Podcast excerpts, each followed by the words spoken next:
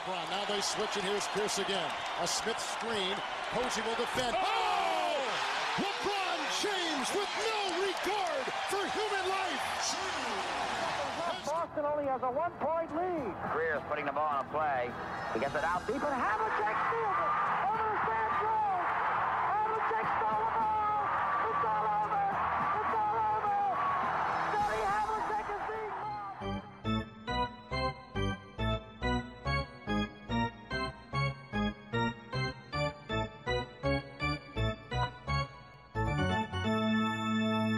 Olá, Quedas. Olá, tudo bem? Tudo bem? Nós gravámos na semana passada, antevendo que poderia estar a aparecer mais um jogo com minutos de minha esqueta. De facto, houve, com um jogo bastante mais discreto, mas depois quem com ferros mata, com ferros morre, e neste momento o que abriu espaço para o Nemia Esqueta se estrear foi precisamente aquilo que agora está a deixar de fora. Uh, sim, exato. Infelizmente sobrou para o nosso Nemias também. Uh, pronto, esperemos que seja como tem sido com os outros, pronto, só um contratempo e não uma, não é, tipo uma mazela que deixa, ou melhor, uma doença que deixa mazelas. Mas para já, pronto, é, foi um, um pequeno lamirei e vamos ver, pronto, se ele consegue regressar depois, tipo, melhorzinho. Porque, pronto, para além dos só dos dois joguitos né, que teve oportunidade de fazer, o segundo, como, como tu disseste, com muito menos minutos ainda. Mas, mas pronto, tipo, é, é esperar que seja, que seja melhor daqui em frente. Estamos a gravar a 27 de dezembro, portanto hoje é o terceiro dia que já se pode votar para o fim de semana All-Stars. Quantas vezes já votaste no Esqueta? Já fiz o meu trabalhinho, já votei duas, se não me engano. Então não Pronto. esqueças que, que nós estamos a fazer isso também no Twitter, mas façam, façam como puderem, quem nos ouve. Todos os dias eh, vale. eh, se no Twitter é mais fácil, hashtag minha esqueta, hashtag eh, All-Star NBA. Portanto, vale um voto. Podem, podemos votar todos uma vez. Esperemos que. Esperemos, acho que seria, seria piada conseguimos um Zaza Pachulia à nossa maneira e pelo menos na primeira Exato. leva de resultados ele aparecesse lá, mas não seja para que muita gente Claro. soubesse que, que Nemia Esqueta existe e não é apenas um nome inventado pelo, pelo Woj quando ele anunciou que, que tinha Exato. entrado nos protocolos.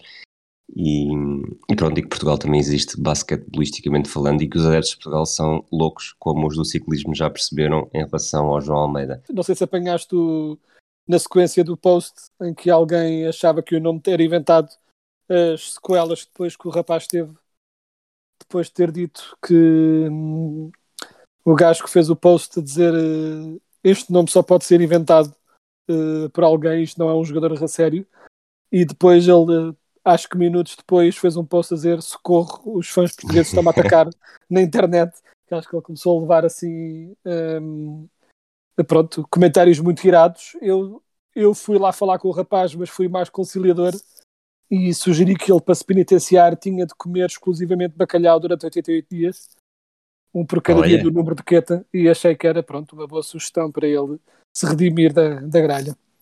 Muito bem, mas agora já antes de entrarmos nos Warriors e nos Pacers, que são as equipas da semana que nós tínhamos decidido no episódio anterior, o, o, o não é um caso isolado, claro está, é um caso, mas entre Certo. muitos, cada vez mais na NBA.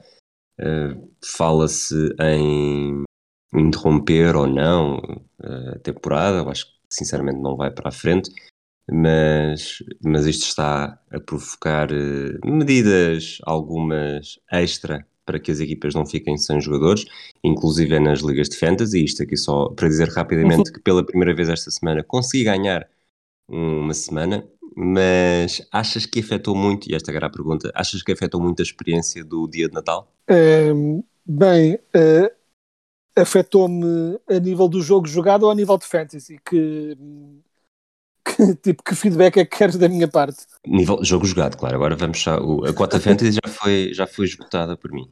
Ah, eh, é só para então, antes de dizer de nível de jogo jogado, eh, a nível da cota fantasy irritou-me levemente, dado que perdi por cerca de 20 pontos e tive um jogador, o Lonzo Ball, excluído por Covid no último segundo, que teria feito mais do que 20 pontos garantidamente, portanto, eh, azedou-me um bocadinho a noite de Natal nesse aspecto, mas de resto azedou um bocadinho porque, obviamente, que a NBA ainda por cima a NBA aposta muito nos jogos de Natal como uma grande componente né, do seu marketing e são jogos grandes e aquele dia inteiro de jogos de Natal e obviamente foi limitado pelas várias ausências dos jogadores e os vários jogos ficaram comprometidos pela ausência das estrelas.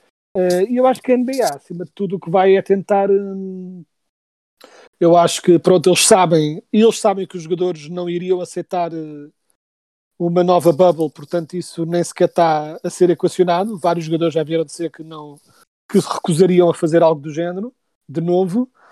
E acima de tudo, acho que o NBA está a tentar é numa lógica de um bocado uh, à falta de, de, forma muito cínica, os que tiverem de ter que tenham já, seguir em frente, aguentar e depois terminar a época a seguir, com, contando com imunidade no pós-Covid. Acho que é um bocado o que eles estão a tentar fazer e se é correto ou não, não sei. Tipo, obviamente que eu acho que é até o momento em que algum jogador começar a ter mazelas a sério e aí depois eles equacionam parar, acho que até lá eles vão se Ou um familiar, não é? um familiar, exato, e eu acho que até lá vão se bancar nesta noção de que a nova variante é muito contagiosa, mas talvez menos perigosa e vão tentar insistir. Eu, como fã da NBA, obviamente que quero que a época continue e gostava de ter basquete, mas uh, temo um bocado sobre onde termina a equação. E nem é só da parte da NBA, porque vamos ser sinceros, da parte, é da parte da NBA, e quando eu digo da parte da NBA, não digo o, só o Adam Silver, digo todos os envolvidos na NBA como um todo, porque quase que garanto que se formos agora uh, ao escutar a opinião dos jogadores sobre se isto é para parar ou não, diria eu que a maioria votaria para continuar a mesma. Ou seja, todos querem continuar porque não querem perder os rendimentos e atrasar outra vez outra temporada. Mas pronto, mas é é um bocadinho descontrolado e eu acho que mesmo que é, o plano deles é tentar aguentar estes jogos a meio da temporada em que as equipas estão a, pronto, a jogar com jogadores né, tipo retirados do, ainda, do ainda me falaste veteranos. disso porque além dos veteranos, entre outra coisa o, este, este surto nos Knicks valeu por exemplo um, o regresso aos minutos do Kemba Walker que fez um triplo-duplo no dia de Natal. Exato. Foi talvez das exibições, eu não diria necessariamente a melhor, acho que não foi a melhor, mas talvez aquela mais marcante, sobretudo porque andava, como nós falámos aqui há umas semanas, eh, há tanto tempo sem jogar. Isto, na verdade, também vai dar uma nova vida, não só àqueles jogadores tipo Joe Johnson, mas também estes jogadores que estavam encostados e que, na verdade, podem ter aqui um uma mini, uh, não estou a encontrar o nome em português, portanto vou dizer mesmo como vê à cabeça, showcase para mostrarem aquilo que valem e, e quem sabe não só ou terem mais minutos ou aumentarem o seu valor de mercado. Ah, claro que sim, há que não esquecer que ele teve um triplo-duplo um, no dia de Natal e dois dias antes tinha tido um quase triplo-duplo com 44 pontos e ele desde que voltou uh, ele está com médias de fiz aqui rapidamente coisa, ele está com média de 26 pontos, 7 assistências e 8 ressaltos nos 4 jogos desde que voltou por obrigação, chamemos-lhe assim. E a verdade é que, pronto, o registro foi de duas vitórias, duas derrotas, que ainda, que ainda assim é melhor do que estava a ser sem ele. Portanto, ele está pelo menos a mostrar que talvez a culpa não fosse totalmente dele. O que não quer dizer que ele não continue a defender mal, vamos ser sinceros. Uh, os problemas que ele tinha mantêm-se. Uh, mas pronto, mas está pelo menos a contribuir alguma coisa ofensivamente para uma equipa que estava desesperada por algum contributo de algum lado. Uh, e acima de tudo é isso que estás a dizer, que é obviamente que jogadores como Joe Johnson e coisas assim, não sei se vão ter grande oportunidade de mostrar mais do que estes joguitos em que vão ter oportunidade. Mas um jogador como Kemba claramente está aqui a, a mostrar-se, uh, pessoalmente numa fase de trade deadline, porque um jogador como o Kemba, que tem claras deficiências defensivas, sim, mas, por exemplo, colocas ele num, numa equipa que tenha essa parte garantida e colocas o Kemba como sexto homem numa equipa que só o que só o quer abarcar pontos, e ele pode vir a ser muito útil. O problema dos Knicks é que todos os bases são estilo Kemba. Ou seja, o grande problema deles é mais esse.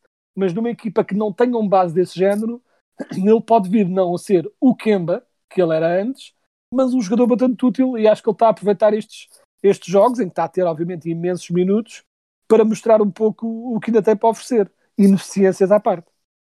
Vamos então entrar também numa equipa que, que chegou também no dia de Natal. Os Golden State Warriors venceram os Suns por 116-107, num jogo bastante entretido para a noite natalícia. Exato. Os Warriors estão com 27 vitórias e 6 derrotas e com um total de, vou fazer aqui as contas para garantir que não falho, 0 minutos jogados do Clay Thompson. Já podemos dizer que os Warriors são mesmo a equipa mais perigosa do Oeste? Eu acho que são uma das, e se o deadline, um bocado como aquela opinião que tínhamos sobre os Nets, dos Nets no sentido de eh, são favoritos com o Kyrie, são candidatos sem ele, é um bocadinho o que eu acho dos Warriors se o Clay voltar em modo Clay. Os Warriors sem Clay são candidatos, com Clay ao seu nível ou perto disso, são favoritos. Porque a verdade é que eles voltaram e acima de tudo o que os Warriors fizeram foi voltar ao que resultava.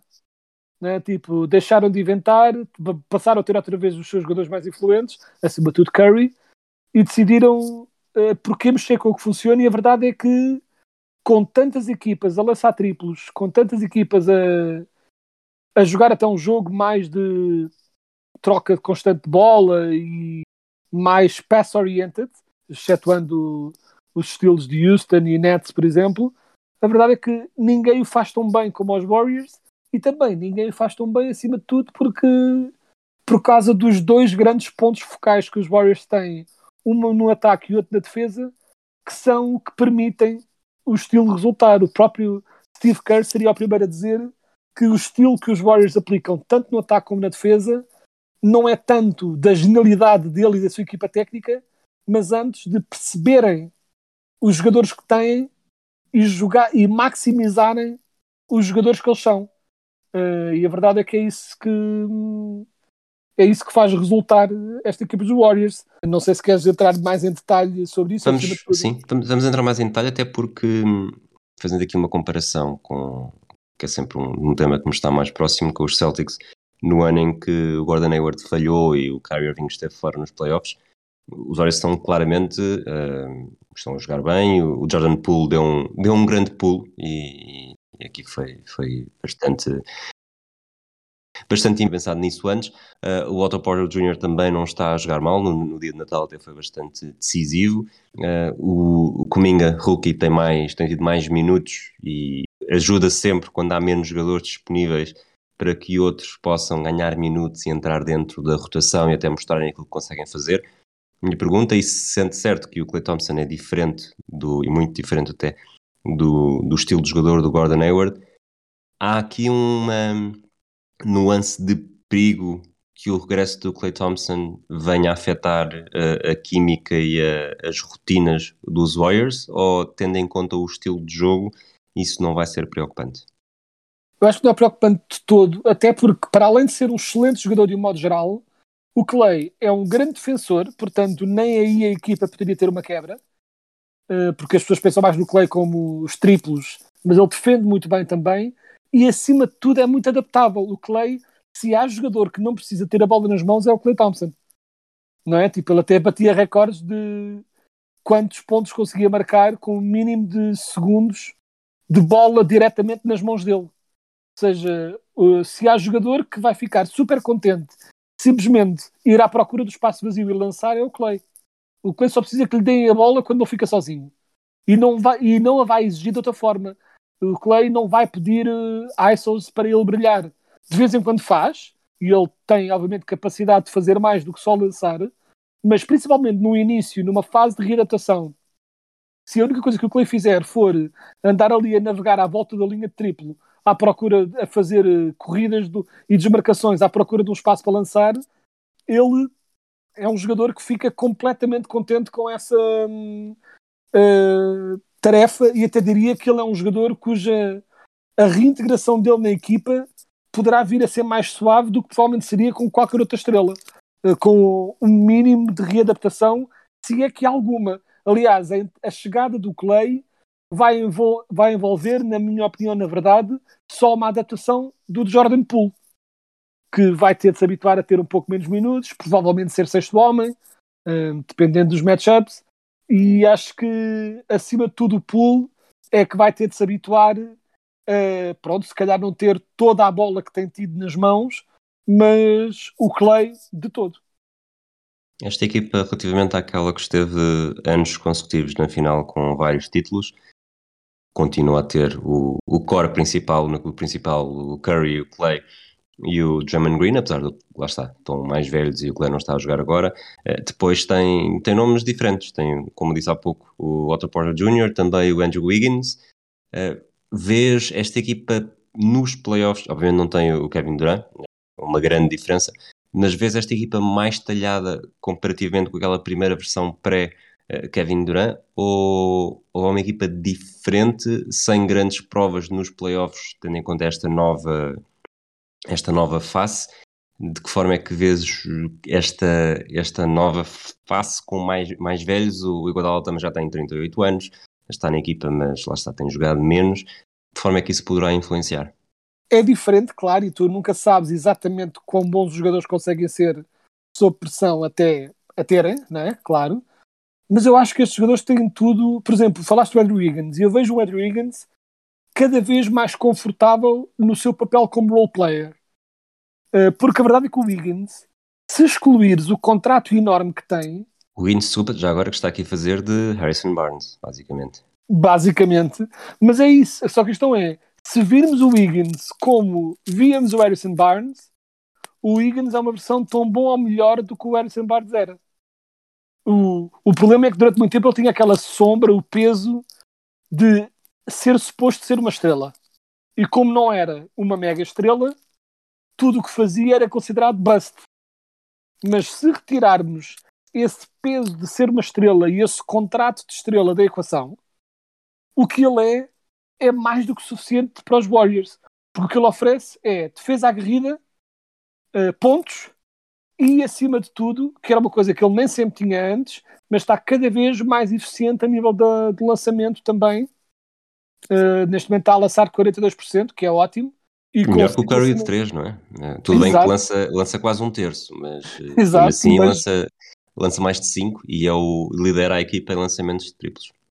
Claro, e é uh, quando tens o Wiggins a fazer isso, é incrível. E quando tens um jogador, por exemplo, como o Gary Payton uh, da Second, uh, que lança muito menos triplo, mas também os, lança, os que lança, lança bem, e é uma máquina defensiva, tudo isto permite. Eu acho que o que os Warriors têm neste momento é uma equipa de jogadores relativamente sem egos que eles podem pôr a qualquer altura dependendo do que precisam. Porque para além daquele core, tens o Wiggins e o Poole que vão ter sempre mais minutos do que outros, mas depois tens Otto Porter Jr., que também está a lançar uh, bastante bem e defende bem. O Damian Lee, Kevin Looney, Juan Toscano Anderson, até o Nemanja Bielica. São todos jogadores que a qualquer momento podem ser chamados a contribuir, ou seja, e nem sequer falei dos jovens, que eles podem a qualquer altura, o Cominga e o Moody, que a qualquer altura eles podem ver e ver, e ver pôr cara em campo e ver, olha, vamos ver como é que resulta. Uh, mesmo sem contar com os jovens, eles têm ali uma, um batalhão de jogadores com algumas talecas já de NBA capazes de a qualquer momento contribuírem e, acima de tudo, como pelo menos parece haver uma relativa ausência de egos em relação a este batalhão de roleplayers, o que lhes permite é usar quem tiver a resultar melhor de jogo para jogo. E se um jogador não está a ter um bom dia, mete-se o outro.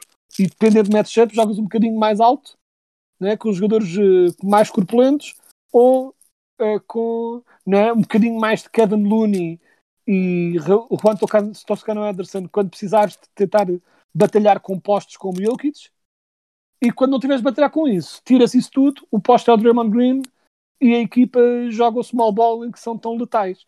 E, ou seja, dá para qualquer uma das opções resulta. E acho que essa maleabilidade é também uma das grandes armas destes, uh, destes Warriors, porque eles, apesar de terem uma equipa relativamente veterana, nunca parecem estar cansados. Porquê? Porque podem estar sempre a refrescar. Só mesmo o Curry é que não pode ter muito descanso, continuam, principalmente sem o Clay, um pouco dependentes das explosões do Curry, mas dependentes, mas ok daquelas coisas que é, eles estão dependentes do Curry para ganhar fácil, porque eles mesmo com o Curry a ter noites más, eles continuam a ganhar, mas com o Curry ganham fácil. E nos playoffs vão precisar do Curry com a ajuda do Clay, uh, talvez, a jogar no seu máximo para também tipo, não estarem tão dependentes do Curry explodir, do Curry explodir. Mas nem é esse o jogo do Curry. O Curry joga muito um jogo de. Eh, por exemplo, o Curry tem imensos triplos, mas a nível de lançamentos, essa é que é a coisa curiosa do Curry, é que tu nunca sentes, apesar de ele lançar às vezes do meio campo, tu raramente sentes que ele está a forçar muita coisa. Tu sentes que aquilo vem sempre um bocadinho no fluxo do jogo e vem sempre na sequência de troca de bola, de passes. O próprio Curry e o Westbrook, por exemplo, era um jogador que teria muitas lições a aprender em relação a isso. Eh, é um jogador que está sempre disposto a fazer o bloqueio para outros jogadores se isolarem para lançar, seja, seja para depois haver um passo extra ou mesmo para eles próprios lançarem. Ou seja, há, uma grande cultura de jogo de equipa que é o que faz estes Warriors uh, resultar tão bem. E depois, a nível mais uh, palpável e óbvio, os Warriors são a equipa com, com média de pontos sofridos mais pequena entre as 30, com apenas 101.2 pontos por jogo. Para terminarmos os Warriors, faço uma pergunta e... muito. Sim, sim, e mesmo isso, dos pontos de, defensivos, uh, isso é uma estatística muito direta de pontos sofridos, mas mesmo se fores entrar nas analytics da defesa, são assim, uma coisa um bocadinho mais turva do que de, de, avaliar do que o ataque, mas mesmo aí eles estão em primeiro a nível de eficiência defensiva, ou seja, eles são uh, muito bons defensivamente uh, no bruto e também no percentual e no mais abstrato. E acima de tudo, para mim, a grande razão para mim em relação a isso é que o Draymond Green é um gênio defensivo e acho que continuamos a ter aqui e ali uh, aquelas pessoas que pegam naquela frase do Barkley, uh, do triple single, a gozar com ele, uh, e o Draymond Green continua a ser um triple single, continua a ser um jogador com médias de quase triplo duplo, mas não bem, não tem acima de 10 dígitos em nenhuma categoria e no entanto é um dos melhores jogadores em toda a liga e do mesmo jogo que o jogo do mesmo modo que o jogo ofensivo dos Warriors é construído à volta do Curry e do seu estilo sempre em movimento, não é? este passo constante à procura do jogador aberto, sempre movimento constante. O mesmo acontece com o Draymond na defesa. Uh, e a capacidade que o Draymond tem de cobrir qualquer falha momentânea de posicionamento dos colegas, seja ele a cobri-la ou ele a orientar outro colega para ir colmatar essa falha, quase como general da defesa, isso é o que permite a toda a equipa ter uma muito maior liberdade na pressão defensiva e poderem pressionar em cima sem nunca ficarem descobertos em nenhum lado, porque o Draymond Green é um bocadinho a manta, uma manta grande que tapa uh, todos os buracos da defesa, o que permite aos outros jogadores todos jogarem mais em cima, mais agressivos, incluindo o Curry, que tem estado a defender bastante bem. Porquê? Porque qualquer falha que possa acontecer por causa dessa agressividade extra é coberta pelo, pelo Draymond Green atrás, seja ele a cobrir esse espaço, seja ele a orientar quem está solto para ir cobrir esse espaço. E acho que é um crédito que deve ser dado ao Draymond Green pelo o verdadeiro gênio defensivo que ele é este ano e neste momento teria à vontade o meu voto para Defensive Player of the Year. Passamos então para os Indiana Pacers. Os Indiana Pacers estão com um registro de 14 vitórias, 20 derrotas. São a terceira pior equipa do Este, a dois jogos dos Atlanta Hawks na décima posição, portanto os playoffs estão longe de ser uma miragem, mas ainda assim, e numa perspectiva muito visita de médico, é difícil olhar para estes Pacers e sentir grande confiança que a equipa está longe de dar aquilo que no papel pareceria dar, poder dar. Uh, sim, sim, sem dúvida. E é, e é um bocadinho estranho que é, eu quase que dei por mim, eu organizo um bocadinho de olhar para trás dos bastidores, eu organizo quando estou a pensar nessas equipas, assim um bocadinho em pontos e organizo assim, uns parágrafos com algumas ideias e tópicos de coisas que me chamam à cabeça em cada equipa. E quando escrevi o primeiro tópico um, sobre os Pacers, literalmente fui verificar o que tinha escrito em relação aos Kings, porque tinha a ideia que tinha escrito basicamente a mesma coisa e é essencialmente basicamente a mesma coisa e a única diferença é que com os Kings as expectativas eram baixas e com os Pacers eram altas, ou pelo menos mais altas. Por de resto, é um bocado a mesma coisa, que é um conjunto de jogadores medianos, de jogadores bastante bons, mas nenhum a assumir-se como uma mega estrela, falta de rumo, uma percentagem de lançamento péssima uh, em toda a linha, uh, quando o, nenhum jogador está sequer perto dos 40% de, de triplo, quando o jogador com a melhor porcentagem de lançamento na equipa, uh, pelo menos dos que jogam minutos relevantes, é o Miles Turner com 36%. Uh, claramente a coisa não está bem e é uma equipa sem rumo, sem parece que tu, tu olha, tu vês os Pacers a jogar e estás sempre à espera que sejam ah, não são muito interessantes, mas ao menos são aguerridos. E eu acho que eles desta vez nem são. São mesmo inconstantes no ataque, inconstantes na defesa. Tudo é um constante, uma constante medianice que parece uh, nunca mudar. Volta e meia, um ou dois dos jogadores têm assim um grande momento e um grande jogo, e depois são medíocres no jogo a seguir, e pronto, e é esta estagnação no é, é que eles se mantêm tipo a época toda. O, agora com, essa, com esse teu esganiçado apanhaste-me desprevenido. Mas o, nós nos palpites da, do início da época demos eh, tu 41 vitórias aos Pacers e eu 46. Portanto, claramente vais ficar mais próximo, acho que já nem está em jogo. Mas futuro destes Pacers, achas que entre Miles Turner e Domantas Sabonis o futuro passa mesmo por um deles sair e, e, até mais rápido do que poderíamos estar à espera? Eu acho que sim, e acho que não só uh, não só uh, há muitos rumores de trocas e assim, e acho que não só pode sair um, como francamente pode e deve se calhar sair os dois. Eu vejo esta equipa Uh, o único que eles não podem trocar é o Malcolm Brogdon, por causa do contrato Sim. que assinaram recentemente. Mas eu acho, sinceramente, que tudo o resto. Porque a verdade é que os Pacers, às vezes, eu fico na dúvida se são os jogadores que não são grande coisa ou se não resultam porque estão nos Pacers. Se me faço entender. Se é a apatia do clube que faz com, com, que os jogadores fiquem também um bocadinho desinteressantes. Porque eu olho para estes jogadores, são jogadores relativamente jovens, tanto Sabonis como Malterner. Malterner tem 25 anos ainda, e outro jogador, o Carlos Lavert, tem 27. São todos jogadores que vejo francamente muitas outras equipas a estarem, a estar interessados e a pensarem com o nosso modelo, com a nossa equipa, eles podem resultar muito bem. Acho que o Miles Turner é, portanto, uh, olhando para os dois, Sabonis e, e, Turner, acho que o Sabonis tem maior potencial de estrela, que já demonstrou aqui e ali, mas acho que o Miles Turner é o jogador que vai ser mais cobiçado pelo que é.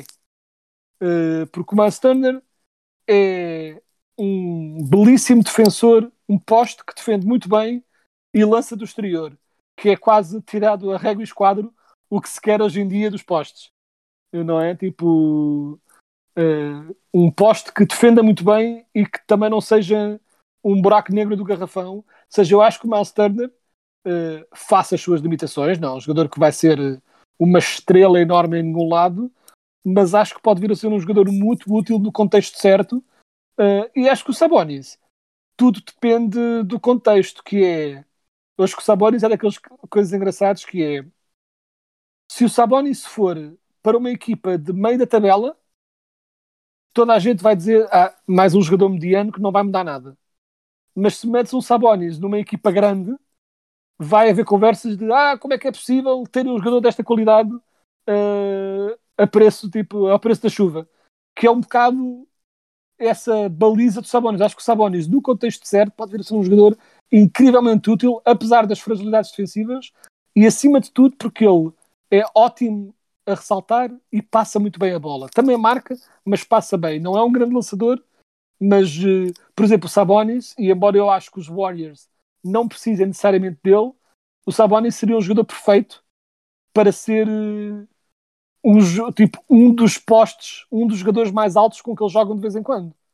Não com os minutos que tem nos Pacers, mas o Sabonis a jogar 26, 27 minutos nos Warriors seria um jogador eh, absolutamente brutal e até porque as fragilidades de lançamento e defensivas que ele tem seriam facilmente comatáveis por todo o resto da equipa à volta. Por outro lado, é daqueles né? Mas se o Sabonis, que estamos a dizer agora que é um jogador um pouco medianito nos Pacers, mas se fosse para os Warriors, iria haver logo, oh meu Deus, como é que é possível? Mais uma vez conseguiram estrelas e agora é que não vai dar para ninguém jogar e coisa e tal. Ou seja, eles vivem os dois um bocadinho nesta, principalmente o Sabonis, neste meio termo este entre é, este o potencial de serem muito úteis, muito úteis, mas também esta incapacidade de serem as estrelas que talvez eles queiram ser. O, o Chris Duarte foi a única coisa boa que aconteceu aos Pacers esta época? Francamente, sim. Uh, acho que pronto, e encontraram ali um jogador que pelo menos tem, tem um potencial de ser aquele o clássico jogador, jogador útil para se ter na equipa. Né? Tipo, um bom lançador uh, que uh, tem estado um bocadinho mais inconstante triplo, mas não deixa de ver-se que há ali uma base sólida de lançamento que mexe-se e esforça-se pelo menos e acho que é um jogador útil. Só que não é muito mais do que isso também. É um jogador cujo potencial é ser útil, eh, seja como quinto homem numa equipa boa, seja como primeiro homem a sair do banco. Acho que essa é ali a, a baliza que ele tem. Só que, pronto, eu acho, francamente, eu com, com estes Pacers, eu mandava Sabonis, Lavert e Master todos embora, uh, ficava com o Brogdon. Francamente, se fosse possível mandar o Brogdon, mandava também e começava tudo de novo. Não sendo possível mandar o Brogdon, ficava com o Brogdon para já e era tentar perseguir uma boa pique na melhor medida do possível e começar de novo, uh, mesmo sabendo que estariam a dar jogadores com qualidade a outras equipas, mas acho que exatamente por serem jogadores com alguma qualidade, eles podem vir a conseguir um espólio pelo menos aceitável com estes jogadores e começar de novo e sair deste. Porque os Pacers tiveram anos neste marasmo de somos porreirinhos, mas não muito mais do que isso. E que, só que a diferença é que antes eles eram porreirinhos e ganhavam jogos suficientes para estarem ali na bulha pelos playoffs ou mesmo nos playoffs e agora perderam essa capacidade de ser aguerridos e são só fraquinhos. E acho que hum, a grande solução, ainda por cima, vamos ver como é que acontece a situação com o Rick Carlisle, que saiu recentemente uma grande reportagem sobre os, o, pronto, a relação conflituosa que ele teve em, em Dallas com vários dos jogadores da equipa. Um, e parece que esses anticorpos já estão a ser criados também uh, nos Pacers. Uh, vamos ver pronto, como é que essa situação evolui daí, mas acho que acima de tudo os Pacers precisam de deixar de ser esta equipa que é tradicionalmente porreira e assumir o tank uh, de uma vez por todas, um tank que basicamente nunca fizeram nestes últimos anos. Não é? Acho que eles não têm uma pique maior do que a pique 6 ou 7 há 15 ou 20 anos, é assim uma estatística absurda. E acho que hum, já é a altura deles terem uma pica sério e começarem de novo. Sabes quem é que foi o primeiro jogador com o número 98 na história da NBA? Ou melhor, de que estado é que ele era? Não sei, mas vamos presumir Indiana. Exatamente, o Chet Al... Bom, isto não sei se isto é inglês, se isto é francês, mas... Óbvio, vou... Exatamente. Jogou nos Detroit Falcons em 1947. Eh, depois houve mais três jogadores. O, um deles está neste momento, o Arnolas Kulboka. O Hamed Haddadi jogou nos Suns em 2013 com o número 98. E eu diria que destes quatro, o maior destaque tem de ser uh, obrigatoriamente, e não apenas pelo que os outros três fizeram ou deixaram de fazer na NBA, mas o Jason Collins, que jogou com o número 98 nos Celtics em 2013, nos Wizards na mesma época e nos Brooklyn Nets em 2014, por duas uh, questões distintas. Foi o primeiro jogador assumidamente homossexual a jogar na NBA. Exato. Em, quando, quando já era, uh, quando já o tinha anunciado, e, e, jogava com o número 98, exatamente em homenagem uh, a uma vítima de um, de um crime de ódio curiosamente em. Eu vou dizer Indiana, mas vou, vou ter de confirmar isso porque foi em. Bom, não tenho aqui, mas uh, eu sei que escrevi sobre isso há uns tempos. Mas sobre o Matthew Shepard, que foi assassinado Exato. em 1998. Exatamente. E, e ele jogava exatamente com 98 por, como homenagem. Não sei se tens alguma ideia ou se tens algum, alguma ideia do que. ideia específica que tenha ficado da, da carreira do Jason Collins, ou mesmo alguma coisa a acrescentar àquilo que ele representou? Não, eu acho que hum, em relação à carreira, Justin Collins foi daqueles jogadores que parece que esteve sempre na NBA durante muitos anos. Tipo, nunca foi incrível, mas foi útil durante anos.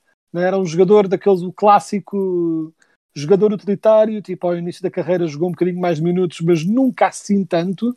Uh, tipo, ele chegou a jogar 30 minutos por jogo a certa altura, mas mesmo aí era um jogador muito utilitário, mesmo quando jogava 30 minutos por jogo, tinha médias de 6 pontos e 6 ressaltos, mas obviamente que me recordo muito mais dele como pronto, um, um símbolo um, de uma luta que infelizmente muitos acham que já não é preciso lutar só porque aqui e ali houve algumas vitórias, mas é, é hoje e sempre e continua a ser.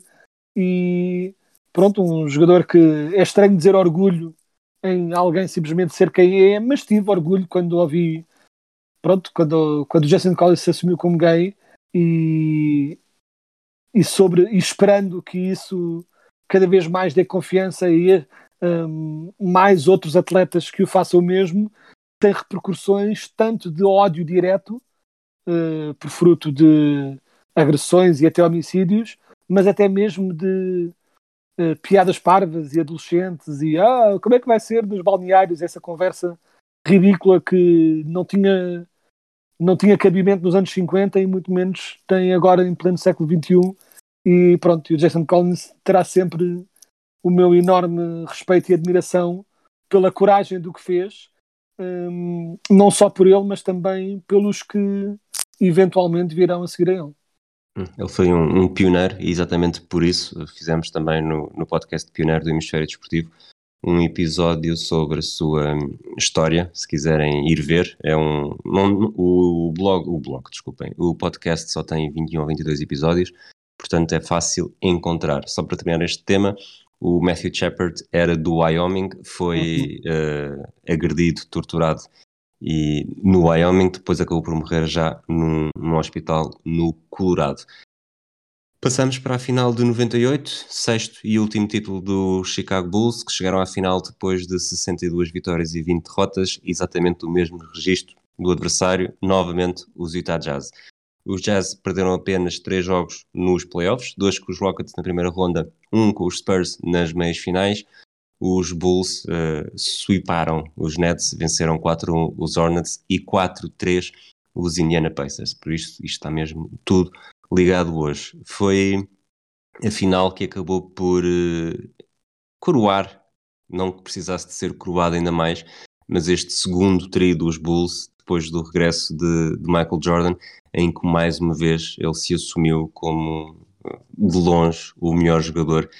Vou, para, para, para não ferir suscetibilidades, o melhor jogador em atividade na altura, de longe. Ah, sim, sim, e, e assim, pronto, e numa, numas finais que foram muito finais de defesa, de batalha da defesa, não deixa de ser interessante que este grande momento, uh, o grande momento deste jogo veio no, no jogo 6, que decidiu a final, né, com o jogo com os Utah Jazz um ponto à frente e prestes a, pronto, a, a tentar levar aquilo a um jogo 7 e foi o Jordan uh, que fez um double team e conseguiu roubar a bola ao Carmelone e depois ficou ele com a bola. E depois perante o perante o Brian Russell uh, pronto, fez o, o clássico move, não é? Tipo, um, de, quase, não é? Tipo, tirando da frente e para fazer aquele último lançamento, acabou o jogo com 45 pontos e esse grande lançamento e não podia haver nada mais jordanesco do que terminar na altura a carreira. Uh, depois veio ter mais alguns tempos com os Wizards, mas uh, de uma forma tão marcante, ou seja, não terminar apenas apenas, entre aspas, com um título, mas com um título em que ele foi quem assumiu o lançamento e garantiu a vitória no último dos últimos momentos do jogo.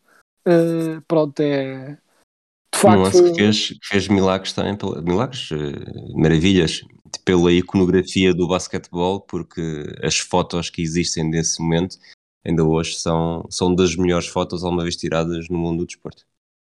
Sim, sem dúvida. E e pronto, e com aquele, né, tipo, ainda hoje se brinca sobre se ele, se ele tirou da frente o Brian Russell de forma legal ou não, né, tipo, é uma discussão que ainda hoje continua, só que acho que a maioria concorda que é, mesmo que houvesse contacto era tão pouco e a jogada é tão fixe que o fucking cares, né? tipo, e é de facto um momento icónico da NBA hum, que pá, fica para a história e pronto, e na altura foi mesmo aquele o final de conto de fadas de uma carreira que já não precisava de ainda mais uh, momentos, mas teve um grande momento para, na altura, pensava-se, terminar. Finalmente, o draft, mas uns dias depois, o draft de 1998, 24 de junho, em Vancouver. A primeira escolha foi dos Clippers, Michael Olowokandi, que foi um valente flop. Sim, e obviamente o Michael Okandi foi de longe o melhor jogador deste draft, que obviamente não teve mais absolutamente nenhuma estrela para além dele, e pronto, e acho que esta conversa sobre o draft ficaria por aqui, porque pronto, foi 98, foi um draft flop em que só o Olowokandi, não, mas coitado, estou aqui a gozar, e de facto é uma pena, porque até foi, até foi um draft com alguns belíssimos jogadores que ficaram para a história da NBA. Qual seria o teu top 3, já para lançar aqui novamente a polémica? Uh, o top 3, eu vou olhar para todos para ter a certeza que estou a dizer, mas para mim é claro, não sei se será para todos, para mim é claro, ou melhor, o número é claro, os outros dois depende de cada gosto. Diria que o número 1 um é claramente o Dirk Nowitzki. Sim, concordo Para contigo. mim, claríssimo. Foi a nona escolha. Exato, a nona escolha. E depois será entre a escolha 5 e a escolha 10. Ou seja, entre o Vince e o Paul Pierce. Eu prefiro um pouco o Vince, mas percebo quem acha que o Paul Pierce é melhor. Acho que depende do gosto de cada um. Eu tenho um lugar no coração que me aquece mais o coração com o Vince, mas acho que é um Vince bocadinho... Carter, para quem está mais Vince saído. Carter, sim, peço desculpa, é Vince Carter, mas se alguém achar que é o Paul Pierce em segundo e o Vince Carter em terceiro, eh, aceito de bom grado, mas para mim é claramente entre estes três. Exatamente, concordo, concordo contigo. Não, acho que o, o segundo lugar é, é, discutível, não sei se quem é, quem é que poria à frente. Depois, jogadores que não, só para terminar, jogadores que não chegaram a ser uh, escolhidos no draft, mas que estiveram na NBA, temos um, um jogador que chegou a ir ao, ao All-Star, o Brad Miller, mas uh, um jogador que eu cheguei a entrevistar por via remota, o Earl Boykins, foi. Clássico. Sim, porque 1,65m é, deve ser das primeiras vezes que falamos assim tão profundamente neste podcast e não estamos a falar assim tanto de jogadores que são mais baixos do que eu vou arriscar nós os dois. Uh, gosto quando diz o vou arriscar sabendo que eu sou super menor que pensaste. Será que vou ofender o Quedas porque vou dizer que o Earl Boykins é mais baixo do que ele e na verdade o Quedas é ainda mais baixo? Não, eu não tenho 1,65m, eu sou da altura do Spadweb, muito obrigado. Sou um gigante. Sou exatamente. Portanto, sim, sou mais alto que o Boykins e, e, tecnicamente seria capaz de afundar, porque se o Spadweb conseguia, porque não eu? Uh, mas sim, o Boykins é dos poucos jogadores que eu podia olhar de cima para baixo na NBA, ele e o Muggsy. Uh, portanto, nesse aspecto é um, é um orgulho também, mas queria só dizer que um, queria fazer mais um, alguns destaques, se me permites, neste draft, porque há aqui, pronto, para além de jogadores daqueles que tiveram em todas as equipas, como sei lá, o Mike Bibby e o Larry Hughes, Matt Harpering, né? tipo Taron Lu, entretanto, ou seja, daqueles jogadores que fizeram parte do nosso crescimento como fãs da NBA, eh, o Nazar Mohamed, por exemplo, mas há aqui alguns jogadores que, que eu deveria destacar também. Um já de segunda ronda, que foi o Rashard Lewis, uma parte que chegou a, ser, chegou a, ter o segundo melhor contrato de toda a Ora, está. E mais uma vez, também não merecia necessariamente esse contrato todo, mas foi um jogador fundamental para uma das minhas equipas favoritas dos Magic, quando fomos às finais, e ele era um jogador fulcral e tem ainda hoje um dos lançamentos mais incrivelmente clutch que ele fez contra os Cavs, em que está na baseline e roda sobre si mesmo de um lançamento de triplo para outro e roda para trás e lança e acerta em cheio, é um lançamento incrível e eu ainda hoje é um jogador que eu adoro. Uh, tens também o Antoine Jamison, uh, que também foi um daqueles jogadores super consistentes que parecia dar-te aquele 20, não é? aqueles 19 pontos entre ressaltos todos os jogos, é muito sólido, mas acima de tudo não queria que deixássemos este podcast passar sem falarmos da escolha 7 do draft, o gigante White Chocolate, o Jason Williams, Hum. né? um dos jogadores mais eh, daqueles jogadores que Entusiasmantes. até, entusiasmantes que a Liga já viu, até as estrelas, até as grandes estrelas da NBA, que eram muito melhores jogadores do que ele, ainda hoje não, não tinha de ver um vídeo com o Isaiah Thomas maravilhado com as coisas que o Jason Williams fazia. Ou seja, é um jogador que a nível de, de entretenimento, de facto, não perdia uma oportunidade para dar espetáculo. E a NBA não é só eh, ganhar jogos e ser eficiente e analytics, é também dar um bom espetáculo e tiveste poucos que dessem mais espetáculo do que ele. Para terminar o episódio de hoje, temos de decidir as equipas da próxima semana. Portanto, eu vou, desta vez vou, vou atravessar-me à frente para não, para não correr o risco que me roubes, porque depois, se tiver de escolher outra, eu não sei para onde é que me vir. Acho que está na altura, mais do que na altura, até porque acabámos já os títulos do, do Jordan. Está na altura de falarmos dos Bulls. Eu, por acaso, é cu- curioso dizer isso, porque eu também andava a pensar que os Bulls andam a jogar bem há muito tempo e parece que estávamos eh, contra, não é? Contra o- os Bulls, a não querer dar destaque. Eh, mas acho, acho também, acho que os fãs dos Bulls que pudessem estar a ficar irados devem perceber isto como um elogio. Que é, às vezes, quando, quando achamos que uma equipa está a jogar eh, hum, muito bem e falamos logo, é talvez sinal que não tínhamos muito confiança que continuem a jogar bem. Enquanto que no caso dos Bulls é mais, eu acho que nós in- instintivamente achávamos que eles iam continuar bem e assim continuam, portanto acho que os Bulls é uma ótima escolha. E eu, olhando para Oeste, eu diria que podemos falar também, acho que podemos ter também, temos às vezes vários podcasts em que só falamos, que falamos de equipas sem grande interesse. Acho que podemos ter duas equipas bastante interessantes ao mesmo tempo. Diria que falamos dos Nuggets também. Ok. É, Neste, acho que era a única equipa do top 6 que ainda não tínhamos falado, e mesmo do top 7 do Oeste. Fica então reservado para o próximo episódio falar dos Chicago Bulls, dos Denver Nuggets. Quedas mais alguma nota antes de terminarmos? Não, não. Eh, muito obrigado e estou, estarei pronto para a próxima. Um abraço a todos. Não se esqueçam de votar no Minha Esqueta diariamente. Até à próxima.